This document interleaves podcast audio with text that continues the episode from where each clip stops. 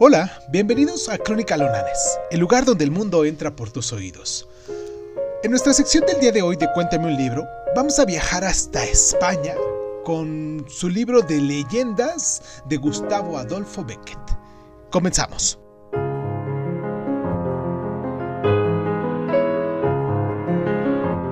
Beckett, el sevillano pintor, poeta y periodista, autor de Las leyendas, realizó frecuentes peregrinaciones artísticas con su hermano Valeriano y fue un triste habitante de ambientes de montañas donde aliviar su tuberculosis.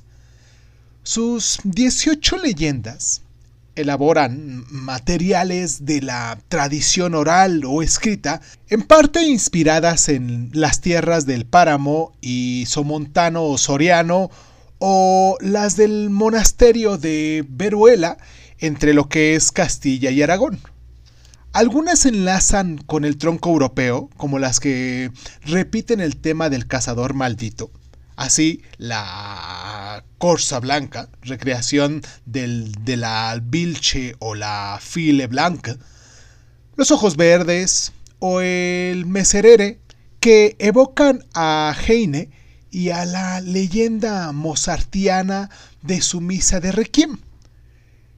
Entre otras eh, leyendas, procede del acervo hispánico como la Cruz del Diablo, el Monte de las Ánimas o la excepcional Maese Pérez el Organista, que ya tenemos aquí en el programa y que si quieren ustedes echarle una orejita, lo pueden encontrar así, Maese Pérez el Organista de Crónica Lunares.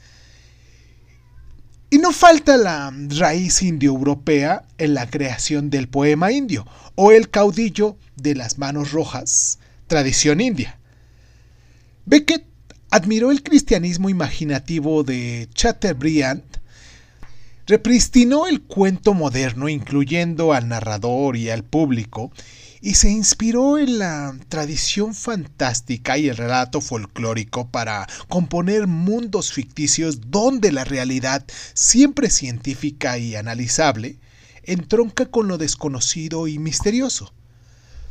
Sus paisajes se transmutan en alegoría de eternidad y trascendencia, y la acción de los personajes en ese lirismo etéreo, a veces no exento de horror, transmite sensaciones y percepciones que insisten en el misterio que alienta en lo material.